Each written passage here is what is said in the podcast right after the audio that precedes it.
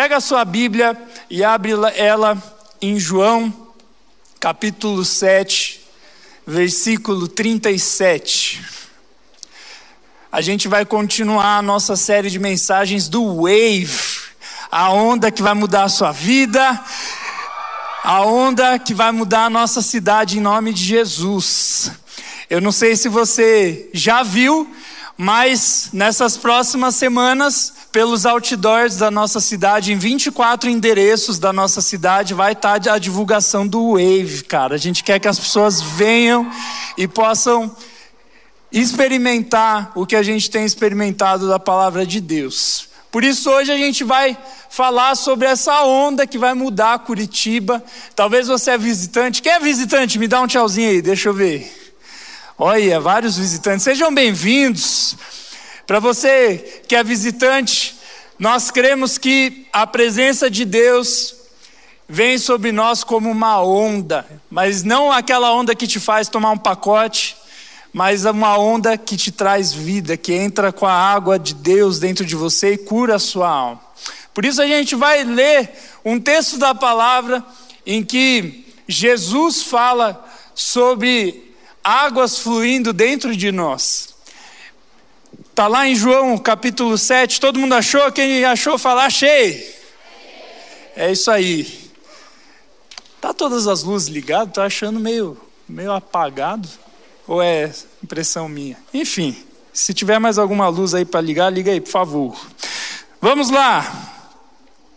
João capítulo 7, versículo 37.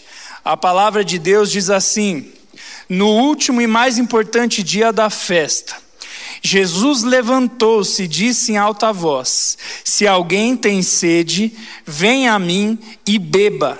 Quem crer em mim, como diz a Escritura, do seu interior fluirão rios de água viva. Ele estava se referindo ao Espírito que mais tarde receberiam os que nele crescem. Até então o Espírito ainda não tinha sido dado, pois Jesus ainda não fora glorificado. Aqui nesse texto, Jesus, ele estava numa festa, a festa das cabanas, que era uma festa é, tradicional do povo de Israel, que eles faziam todo ano. E a Bíblia diz que Jesus ele chega num dos dias da festa, em alta voz ele fala: Se alguém tem sede, venha e beba. Beba da água da vida. E aquele que crê em mim, rios de águas vivas vão fluir do seu interior. E quando a gente lê de primeiro esse texto e a gente não conhece muito bem a Bíblia, ele parece um texto meio estranho, né? Jesus falando: vem cá, venha beber água. Mas Deus usa nesse texto a figura da água para mostrar o que ele faz no nosso interior. O primeiro convite que Jesus faz é para as pessoas que estão com sede, mas não sede de água física, mas sede de água espiritual. Ele falou: vocês que estão sedentos, venham, venham e eu vou dar água para você. E nesses dias que a gente está falando do wave, que significa a onda, nós entendemos que tem muitas pessoas na nossa cidade que estão com sede, que estão precisando beber da água de Jesus. E eu vejo aqui várias pessoas com sede, gente que está precisando da água do Espírito Santo para trazer vida. Como assim?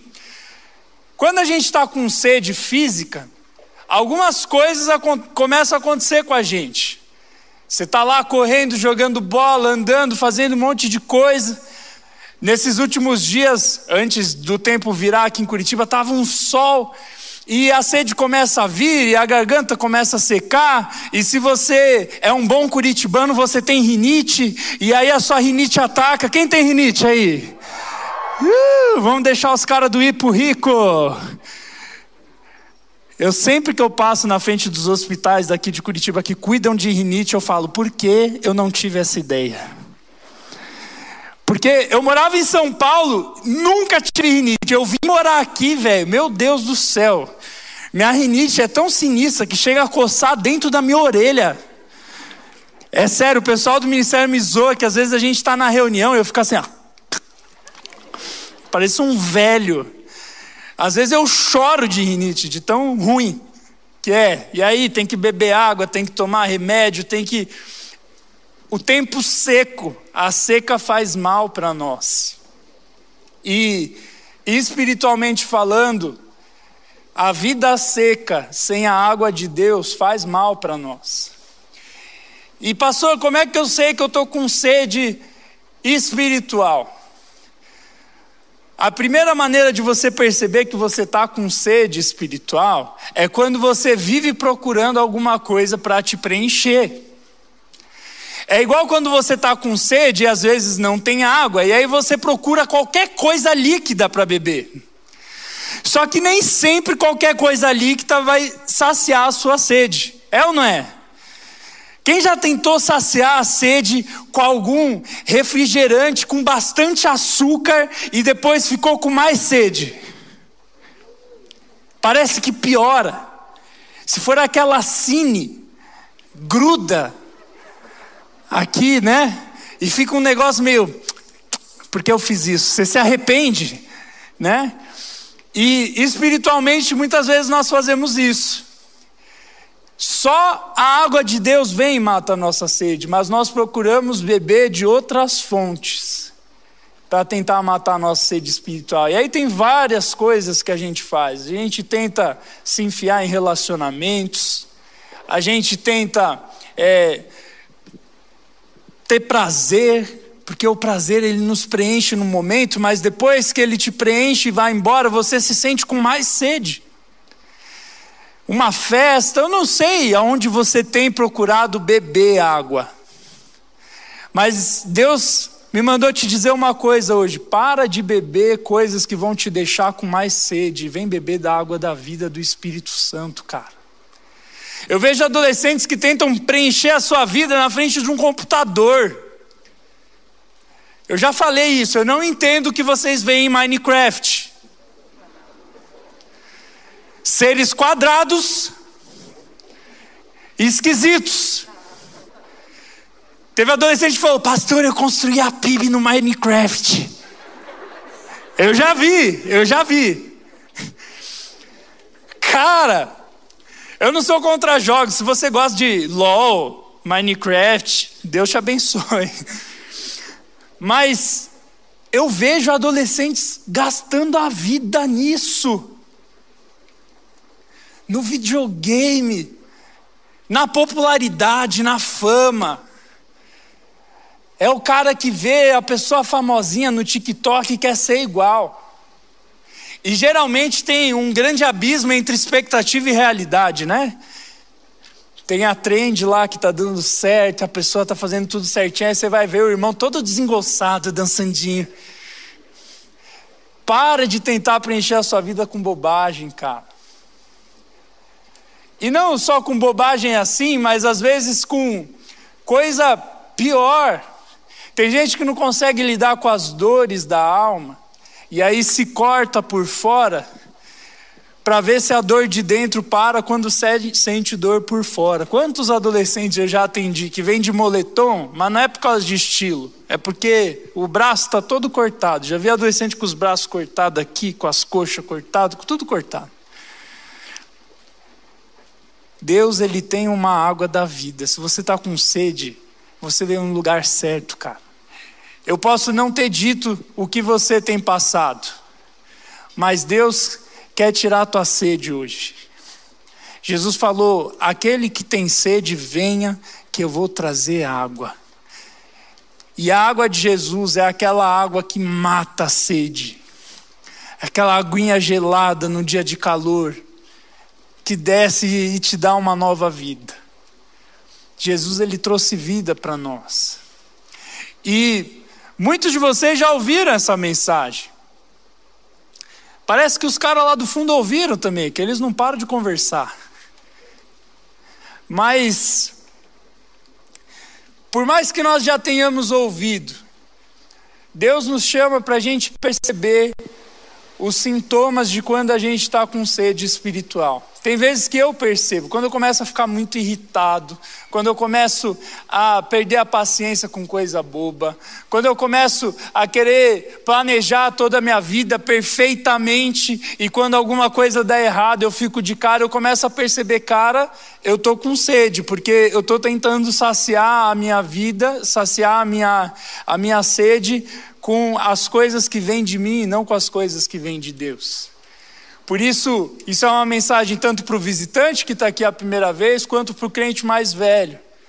Nós temos que matar a nossa sede com Jesus, porque Ele tem água da vida para nós.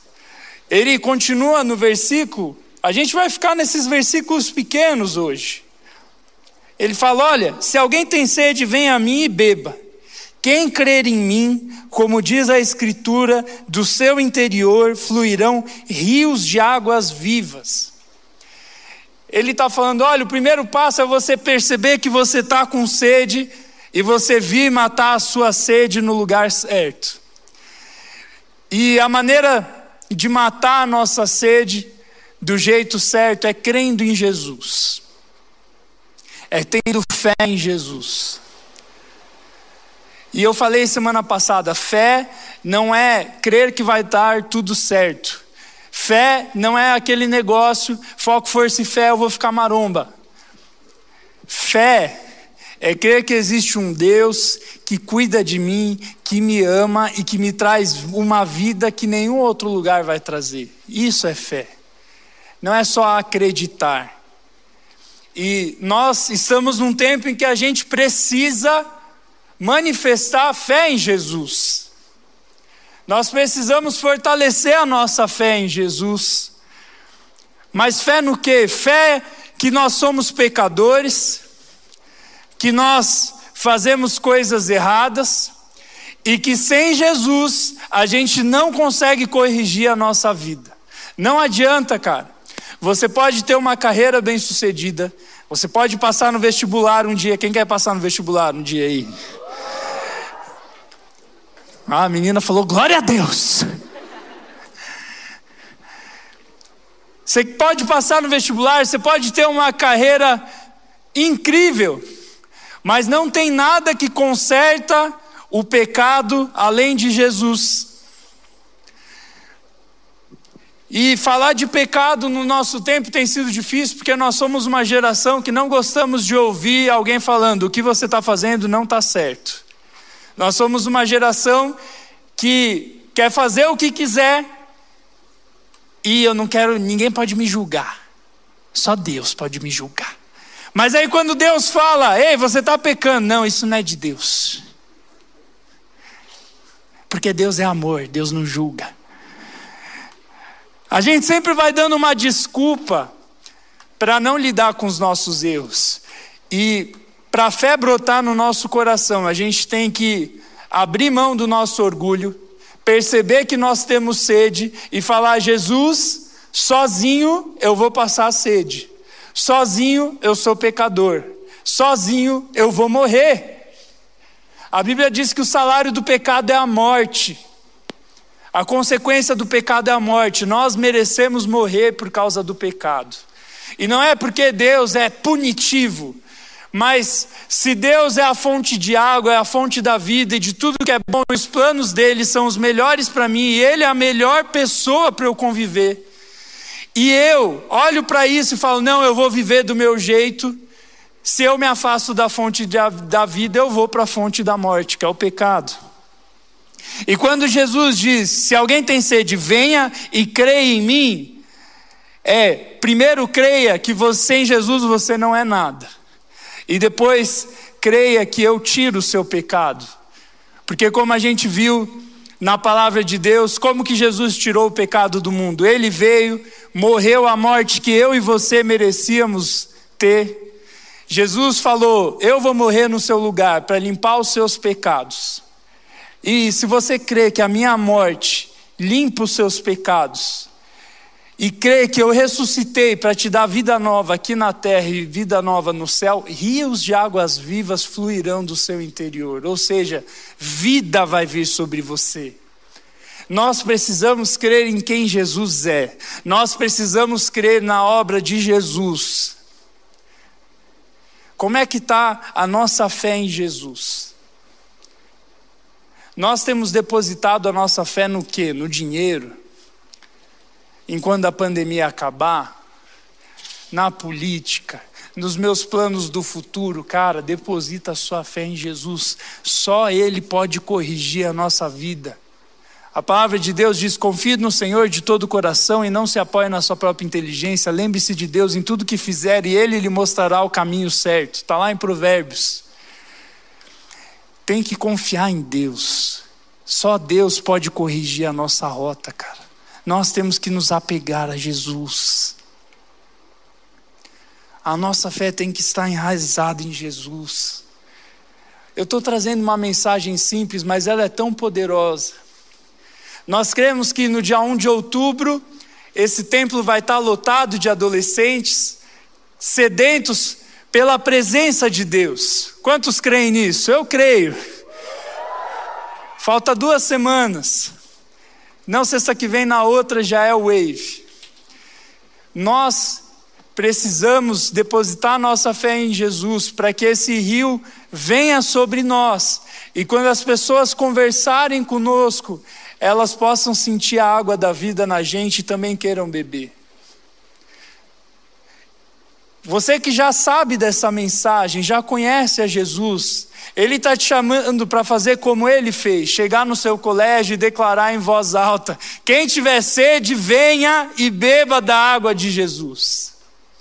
Nós estamos precisando de adolescentes assim, que têm coragem, Hoje à tarde, um grupo de adolescentes foi no shopping Curitiba falar dessa água. Quem estava lá no shopping Curitiba? Deixa eu ver. Levanta a mão e dá um gritinho aí, meu. Essa galera foi lá no horário do almoço falar dessa água da vida, falar da presença de Deus, do amor de Jesus para as pessoas que estavam almoçando e saindo do colégio. Deus quer te usar para mudar a vida das pessoas, para anunciar essa mensagem. Nós precisamos anunciar essa mensagem. Nós estamos aqui hoje com bandeiras, porque semana que vem vai ter o evento do missionar, que fala sobre falar de Jesus para os outros povos. Tem pessoas esperando você, cara. Falar do amor de Deus falar que Jesus nos amou tanto que, mesmo sem a gente merecer, Ele nos salvou, Ele morreu e ressuscitou no nosso lugar e nos traz vida. Nós precisamos anunciar isso, gente. Nós precisamos anunciar isso. Nós precisamos criar coragem, cara, de falar de Jesus. As pessoas estão com sede. Ah, pastor, mas vão me perseguir. Nesse texto que a gente leu aqui, logo depois que Jesus fala isso, Algumas pessoas do povo de Israel começaram a perseguir Jesus, mas ele não estava nem aí. Porque quando tudo isso passar, aqueles que mataram a sua sede em Jesus estarão no céu com ele. E aqueles que escolheram viver sem Deus vão viver para sempre sem Deus. Isso é o inferno. Tem muita gente que acha inferno um negócio feito por um Deus sádico que gosta de ver os outros sentarem no colo do capeta.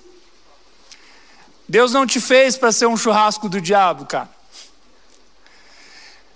Na verdade, o inferno existe porque a vida sem Jesus é um inferno. Sabe o que é o um inferno? Viver sem a presença de Deus. Isso é o um inferno. Isso é uma tortura. E tem gente se torturando aqui, vivendo o inferno na terra. Como é que está lá na tua casa, cara? Você vive brigando com seus pais, com seus irmãos? Sua vida está um inferno? Deixa Jesus entrar, cara. Deixa Jesus trazer vida. Se sua vida já é um pedacinho do céu, compartilha isso com outras pessoas. Quem você já chamou para vir aqui no Wave? Eu não vou lá no seu colégio. Eu não vou lá na sua casa. Quem está lá é você. Deus quer usar você, cara. Deixa Deus te usar. Quantos querem ser usados por Jesus aqui? Deixa Deus te usar, cara. Tem pessoas com sede. E aí vem a terceira coisa desse texto que eu mais gosto e que é a mais profunda, que ele diz assim: Se alguém tem sede, venha a mim e beba. Quem crer em mim, ou seja, quem crê na morte, na ressurreição de Jesus, crê que Jesus é Deus, que Ele muda a nossa vida, que Ele nos ama, que Ele é a fonte de tudo que é bom. Aí ele fala assim: como diz a Escritura, do seu interior fluirão rios de água viva. Quando Jesus ele fala, como diz a Escritura, ele fala: olha, como vários profetas falaram, vida vai fluir do coração de quem crê em Deus. E ele fez referência a alguns textos da palavra, vai aparecer ali no telão para você, não precisa abrir primeiro deles está em Isaías 44, versículo 3 e versículo 5. Fala assim: Pois derramarei água na terra sedenta, e torrentes na terra seca. Derramarei meu espírito sobre a sua prole, e a minha bênção sobre os seus descendentes. Eles brotarão como relva nova, como salgueiros junto a regatos. Um dirá: Pertenço ao Senhor. Outro chamará a si mesmo pelo nome de Jacó. Ainda outro escreverá em sua mão: Do Senhor, e tomará para si o nome de Israel.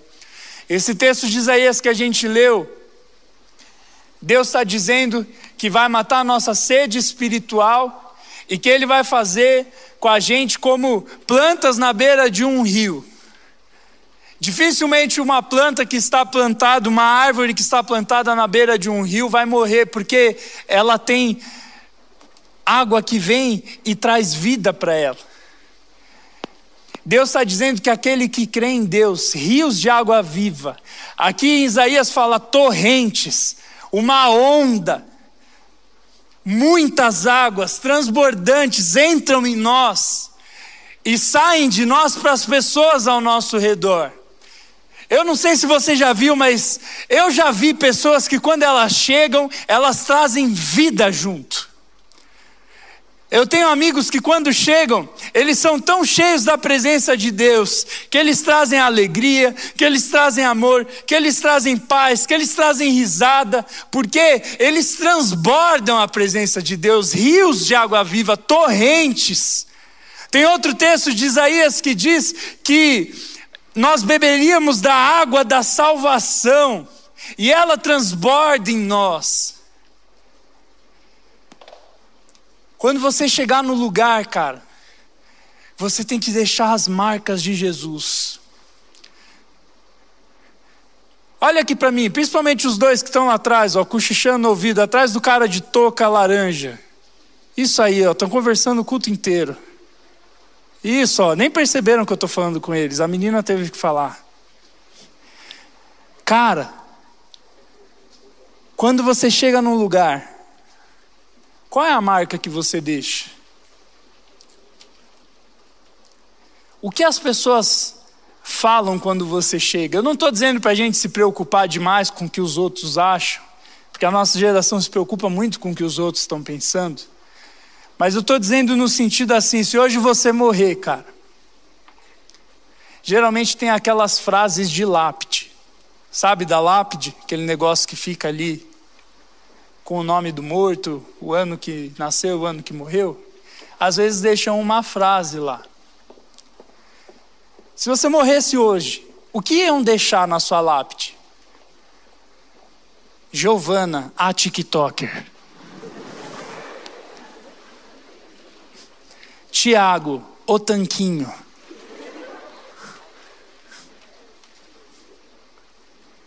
Larissa, a ficante a longo prazo.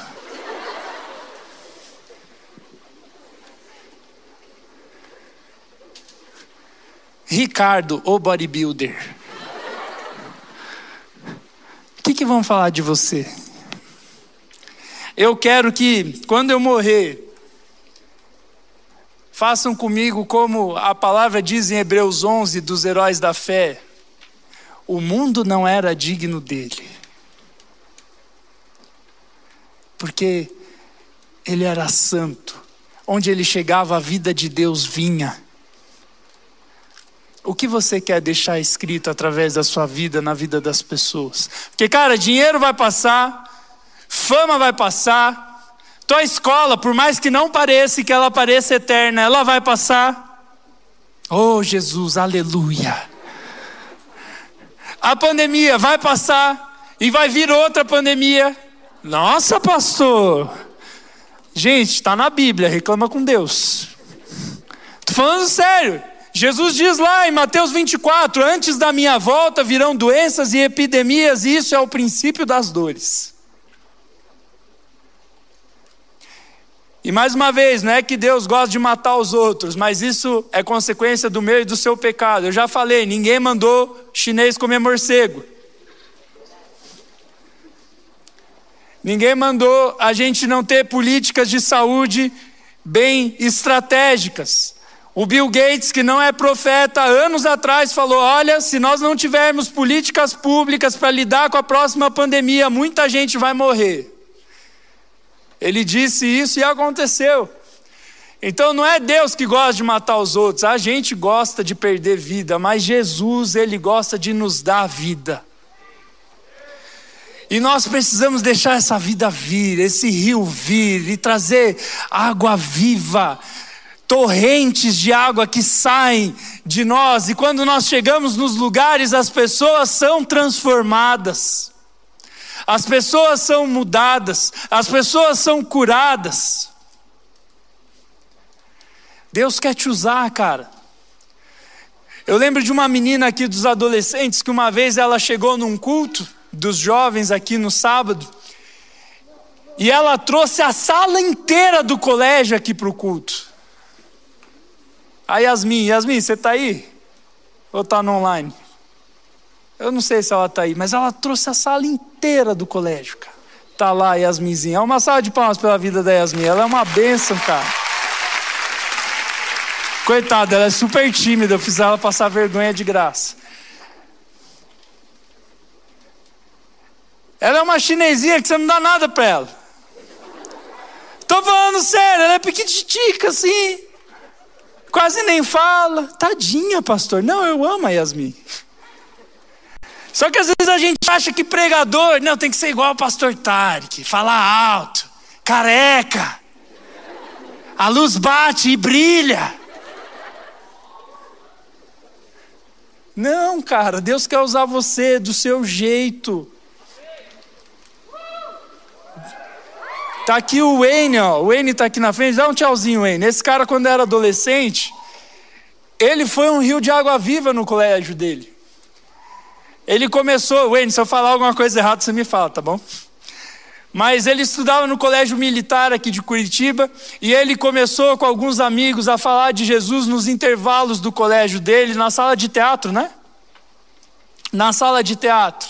E começou a encher encher, encher, encher, e chegaram a ter cultos no colégio dele durante o intervalo com mais de 200 pessoas. E eu não estou fazendo para engrandecer esse cara, mas porque ele é um cara que busca o Senhor. E professores começaram a ir no intervalo ver o que estava acontecendo. As pessoas estão com sede, quando a água vem e mata a sede delas, elas vivem. Você precisa deixar Deus te usar, cara. Essa onda que nós estamos falando é uma onda de adolescentes.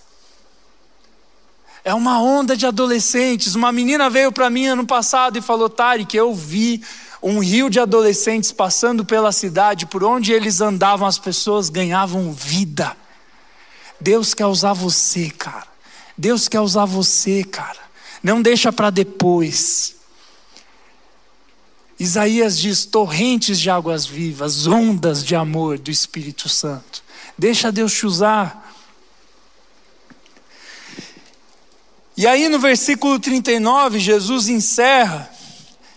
Na verdade, João encerra, ele fala: Ele estava se referindo ao Espírito que mais tarde receberiam o que nele cresce dos que nele crescem. Até então o Espírito ainda não tinha sido dado, pois Jesus ainda não fora glorificado. Aqui João ele diz que esse rio de água viva é o simbolismo do que é o Espírito Santo, que é o Espírito que traz vida. E ali naquele texto, ainda o Espírito Santo não tinha descido sobre a terra, mas quando nós vamos ler Atos 2, o Espírito Santo vem numa reunião de crentes e visita aqueles caras, e eles começam a pregar a palavra de Deus em várias línguas para pessoas de vários povos.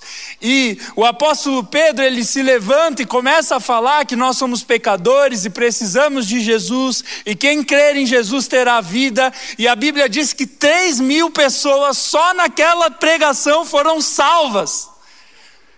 3 mil pessoas.